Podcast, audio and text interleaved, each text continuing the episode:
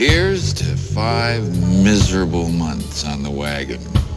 I don't give a fuck about your war or your president. He's the best lawyer in Miami. That by tomorrow morning, you're gonna be working in Alaska. What have you done to him, you maniac? Cinema, arte, literatura, quadrinhos. As melhores trilhas sonoras se encontram em Cold Cuts.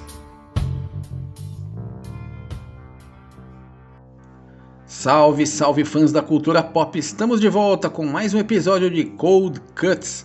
Para você que está nos ouvindo pela primeira vez, dá uma olhadinha aí nos episódios anteriores desse podcast que tem muito assunto que vai te interessar, sempre temas bem diferentes entre si e baseados em grandes trilhas sonoras.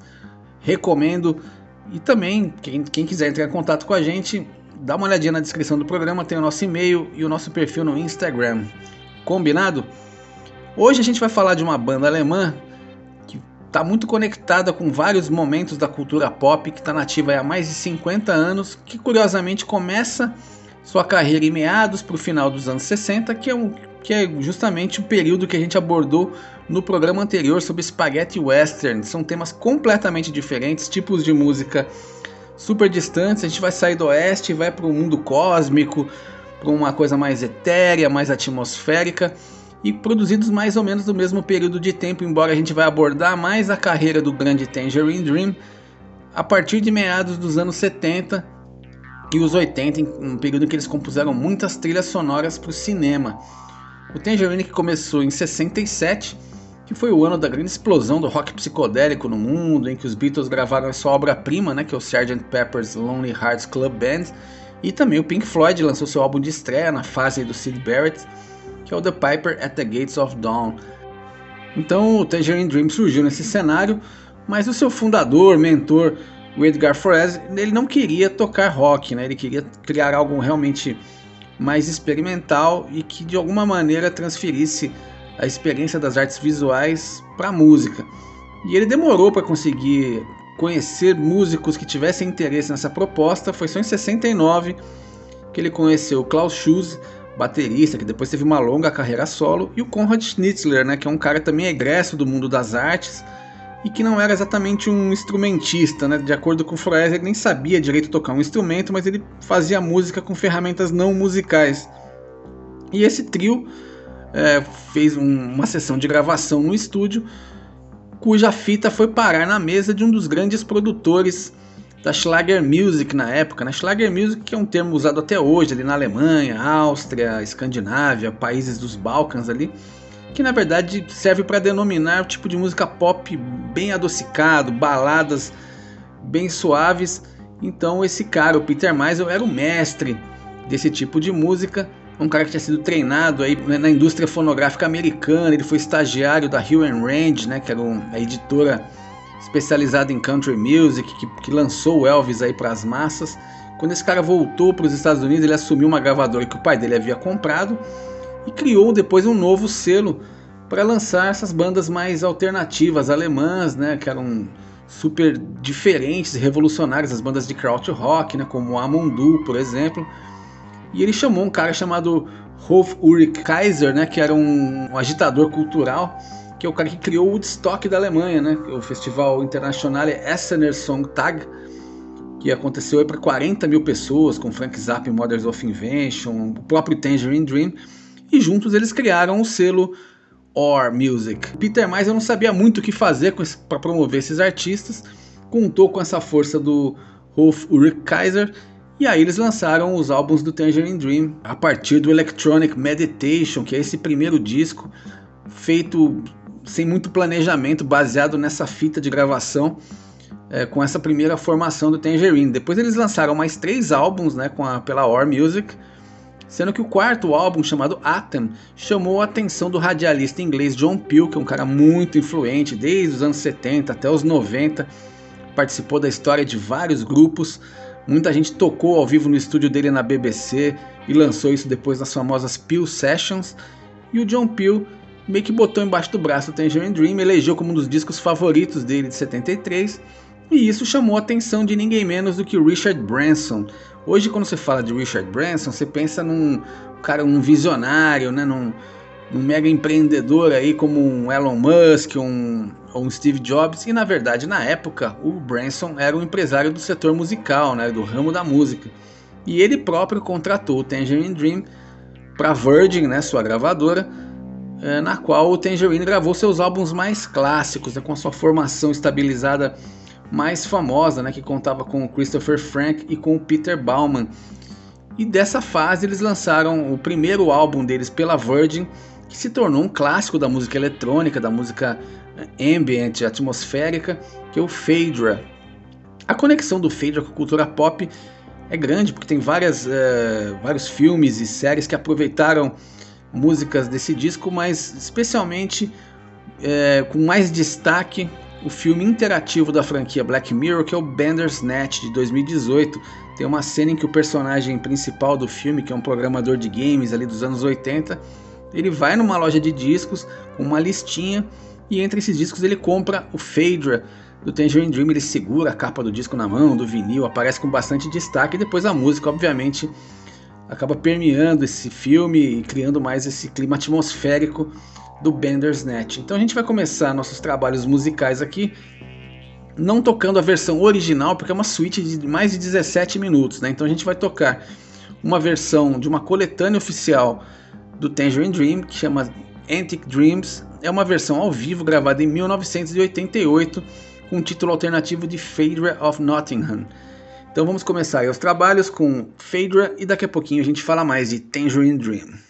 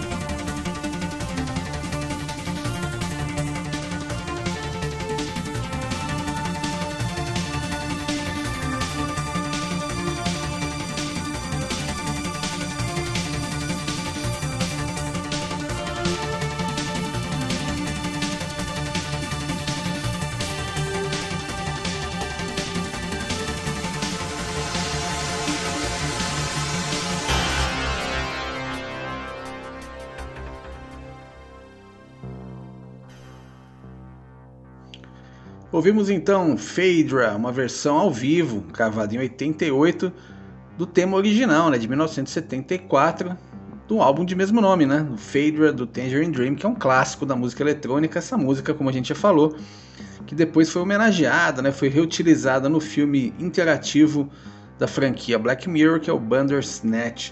Aliás, uma curiosidade sobre esse álbum é que, mais uma vez, o produtor Peter Meisel entrou na vida aí do Tangerine Dream, eles que haviam até processado a OR, né, a gravadora, para poder assinar com a Virgin.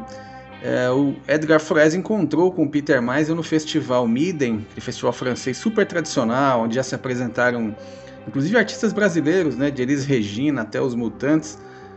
No festival de Miden eles se trombaram lá e o Peter Meisel perguntou para o Froese se ele tinha interesse num sintetizador Moog, que ele não fazia a menor ideia de como que usava aquilo e que ele tinha adquirido esse equipamento que havia sido de ninguém menos do que Mick Jagger. É mole? Mick Jagger que também teve esse Moog, também não sabia usar e foi parar na mão do Peter Meisel. Que a primeira pergunta que ele fez com aquela cabeça de executivo da indústria fonográfica, né, com aquele olhar de businessman, ele perguntou pro Fred se dava para compor alguns hits, né, se dava para usar aquilo para compor alguma coisa de sucesso. E o Fred falou logo, olha, não, cara, não dá não, mas eu tenho interesse, posso comprar de você, porque ele sempre quis ter acesso a um sintetizador Moog, usou o dinheiro do Richard Branson, né, do adiantamento para assinar com a Virgin o resto é história, né? Esse sintetizador foi muito usado no Failure, eles tiveram até que descobrir como usar, não tinha nem manual o negócio, né? Mas virou uma, meio que uma marca registrada na sonoridade desse álbum. Puxando agora que a gente falou também do, do Bandersnatch, o Tangerine Dream faz trilhas é, desde muito tempo, né? A primeira foi em 71 para um filme chamado Vampira ou Vampire, né, da televisão alemã cuja trilha está fora de catálogo há muitas décadas, mas foi disponibilizada aí por uma bondosa alma aí no YouTube, fez um hip, dá para ouvir na íntegra. Ou seja, praticamente desde o início da carreira ele já tem essa relação com o audiovisual. E acho que o primeiro trabalho que realmente botou o Tangerine no mapa dos produtores, dos estúdios de cinema, de um grande público que não necessariamente conhecia a obra é, autoral, vamos dizer assim, ou os, os discos do Tangerine Dream, foi o filme o Comboio do Medo, é dirigido pelo William Friedkin, que é um diretor de clássicos, é, como Exorcista, Operação França. Nessa época, em 1977, William Friedkin estava é, por cima da carne seca, literalmente ali. Tinha feito, assinado dois filmes de muito sucesso e ele que negociou meio que os direitos para fazer uma refilmagem de um filme de 1953, filme francês chamado O Salário do Medo, que é maravilhoso esse filme. Quem não assistiu recomendadíssimo, ganhou a palma de ouro em Cannes, né? E ele encontrou o William Friedkin com o Henri George Clouzot, que é o diretor do filme. Acredito que até no próprio Festival de Cannes, em algum momento, comentou que era super fã da obra dele e tal, e gostaria muito de refilmar O Salário do Medo. E o, mas o, o, o Clouseau nem tinha os direitos sobre a obra, né? Mas tanto que o, que o Friedkin ficou bajulando o Clouseau, já tinha bebido, estava super animado ali. E o Clouseau falou: Olha, por mim tudo bem, você pode filmar tal. E o Friedkin voltou para os Estados Unidos todo pimpão, né? Achado que tinha realmente os direitos de, de, de filmagem. Depois, é, obviamente, que viu que não era tão simples assim, né? É, tinha que entrar na parte do burocrático ali para poder ter a licença para refilmar. O fato é que o Tangerine Dream acabou sendo convidado, né, para compor a trilha sonora de Comboio do Medo. E eles começaram a trabalhar mesmo antes da primeira cena ter sido filmada, como enfim, começaram a compor da cabeça deles, com, com a sensibilidade deles do que poderia funcionar no filme. E aí, seis semanas depois de receberem o roteiro, eles encontraram o próprio William Friedkin pessoalmente em Paris, arranjaram lá dois alto-falantes, um gravador e tocaram as composições do cineasta. O Friedkin ficou super entusiasmado, amou as músicas e até ele filmou algumas cenas com a música já gravada no fundo, né, que era algo super incomum na indústria cinematográfica. Né? Tangerine Dream acabou até sendo convidado para viajar, para acompanhar a premiere do filme em Hollywood, que aconteceu em julho de 77, e foi o que realmente colocou eles no mapa para os grandes estúdios, os produtores de cinema. Curiosamente, no caso do Comboio do Medo, o filme deu um prejuízo bravo aí para Universal e para Paramount Pictures, né, que eram associadas nessa produção. O filme tinha um orçamento original de 2 milhões e meio de dólares. O Friedkin queria fazer uma mega produção, que seria o grande legado da obra dele e tal. Acabaram gastando 22 milhões de dólares e o orçamento ficou muito abaixo do esperado, né? Deu um prejuízo bravo. Depois ele, o Friedkin até achou que o, um dos problemas foi o filme ter ido para os cinemas mais ou menos na mesma época do primeiro Star Wars, né? E acabou sendo um problema, embora com o tempo, né? Como acontece com vários filmes, a gente já falou alguns episódios atrás aqui do Enigma de Outro Mundo do John Carpenter. Passado algum tempo, esses filmes acabam virando cult. É o caso do Comboio do Medo, que é um filme bacana.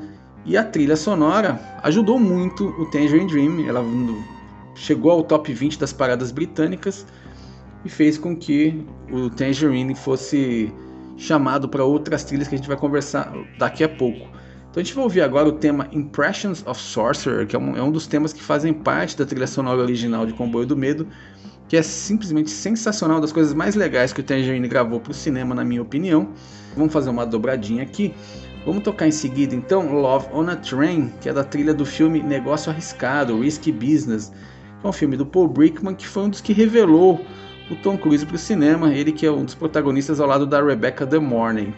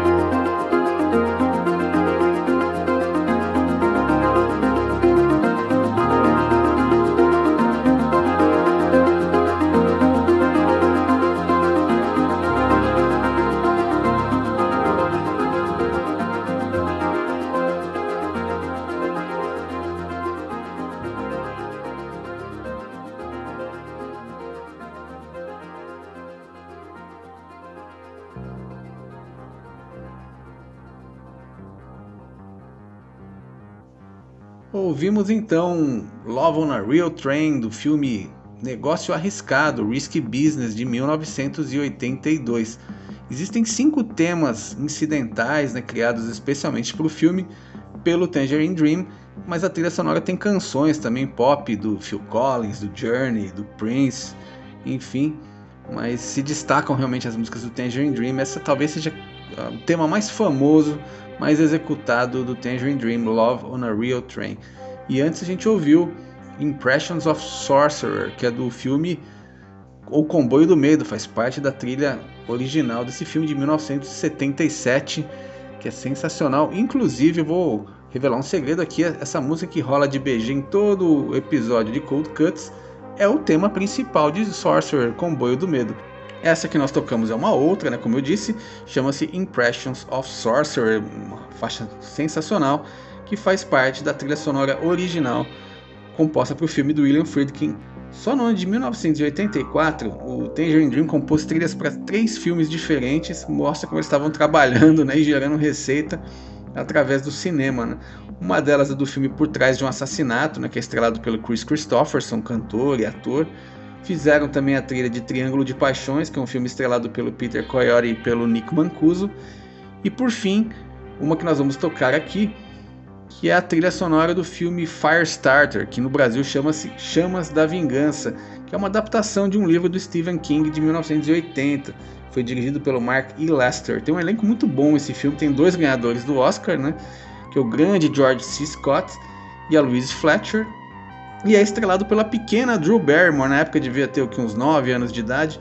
Foi dois anos depois de ela ter interpretado personagem no filme ET, o extraterrestre né, do Steven Spielberg, que botou ela no mapa, uma atriz mirim que acabou vingando, né? Muitas não vingam, a Drew Barrymore foi um caso que permaneceu no cinema fazendo muito sucesso. E com a receita que o Tangerine Dream tinha dessas produções, dessas trilhas de cinema, o Edgar Froese resolveu investir para construir um estúdio para cada integrante do Tangerine. Assim é, dava mais vazão, né? o pessoal não ficava de braços cruzados esperando o outro integrante fazer todos os seus testes, testando ideias, possibilidades nos equipamentos. Então, é aquela coisa da disciplina alemã, né? para dar produtividade, eles realmente conseguiram. Então a gente vai ouvir agora o tema Shop Territory, composto pelo Tangerine, para a trilha sonora original do Chamas da Vingança e em seguida já vamos fazer uma dobradinha aqui, tocar um outro tema muito legal chamado Caleb's Blues, que é o tema do personagem Caleb no filme Quando Chega a Escuridão, de 1987, aquele filme cult de vampiros que foi dirigido pela Catherine Bigelow.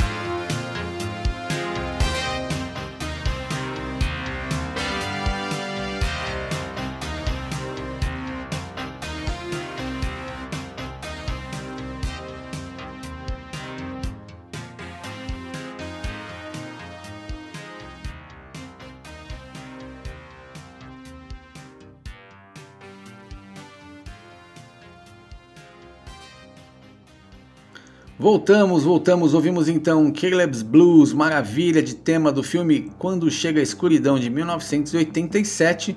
Aliás, sobre essa música, sobre, sobre a trilha sonora especificamente, a Catherine Bigelow, que é a diretora do filme, ela revelou nos extras da versão em DVD que ela chegou a ir a Berlim, né, acompanhou por algumas semanas lá os integrantes do Tangerine compondo a trilha e que no final ela ficou super satisfeita, né, ela viu que a qualidade etérea né, e toda a engenhosidade do grupo realmente levou o filme a outro patamar com a música, o que é muito legal, né? Ter o reconhecimento da diretora nesse nível realmente é impressionante. E antes a gente ouviu Shop Territory, que é uma música que integra a trilha sonora do filme Chamas da Vingança de 1984, ambos aí filmes cult dos anos 80 que contam com a trilha do grande Tangerine Dream. Como a gente já falou em outros momentos desse episódio, é, o Tangerine teve várias mudanças de formação, uma banda com mais de 50 anos de envolvimento no, na, na, indústria, tanto do cinema quanto na música, então é difícil contar toda a história do Tangerine. O fato é que desde o início foi sempre a menina dos olhos do Edgar Froese, né, seu criador, seu mentor, e que com o Tangerine compôs aí é, temas inesquecíveis para o cinema e também uma longa discografia. Teve tempo de lançar alguns álbuns solo, se envolver em outros projetos. Em 2015, infelizmente, ele faleceu aí subitamente em Viena, na Áustria, vítima de uma embolia pulmonar. O Edgar Froese que já estava bem velhinho, né? Você vê que ele envelheceu meio rápido. Não sei como é que era o estado de saúde dele, as últimas fotos do Froese, realmente ele já não estava muito legal. O, o, grupo, por incrível que pareça, conseguiu permanecer sem o próprio Froese, porque ele já tinha meio que eleito um sucessor, um escolhido, que era um antigo engenheiro de som, né, um técnico de estúdio que trabalhou muito configurando hardware, software para o Tangerine Dream, que é um, um, alemão de ascendência norueguesa, que é o Thorsten Questing. Ele ninguém sabia na época, mas o cara era um pianista super treinado, que tocava música clássica, rock progressiva. Em 2005 ele foi convidado para participar de um show do Tangerine ir para o palco, né, sair dos bastidores foi no Shepherd's Bush Empire. Na época o Tangerine era um sexteto ou um hepteto, aí tinha muitos integrantes. E desde então ele permaneceu na banda. Com a morte do Edgar Froese, até o filho do Froese, né, o Jerome Froese, que tocou no próprio Tangerine de 90 até 2006, ficou um pouco desconfortável, não gostou muito da ideia do grupo continuar existindo sem o pai dele. Mas o é, até faz parte da natureza do Tangerine, que é uma estrutura muito orgânica, né? Uma, é um grupo que estava sempre em constante mutação de continuar desafiando isso e existindo além do seu criador, né? E o, tem um texto muito interessante do jornal inglês The Guardian que fala sobre isso, né? Que o Edgar Froese ele ficou sem pátria desde cedo, né? Porque a Prússia Oriental, depois da Segunda Guerra Mundial, ela foi anexada pela União Soviética. A família ficou sem terra, né? E migrou para a Alemanha. E ele acabou construindo a residência dele no imaginário da música pop, né? Da cultura pop. Então, de certa forma, o Tangerine continua vivendo através dele e depois dele de uma forma meio poética até. Então a gente vai encerrar o programa mostrando como a banda sempre se reinventou ao longo do tempo. Vamos tocar um tema de 2013, né? ou seja, dois anos antes da morte do Edgar Froese, chamado We Were Set Up.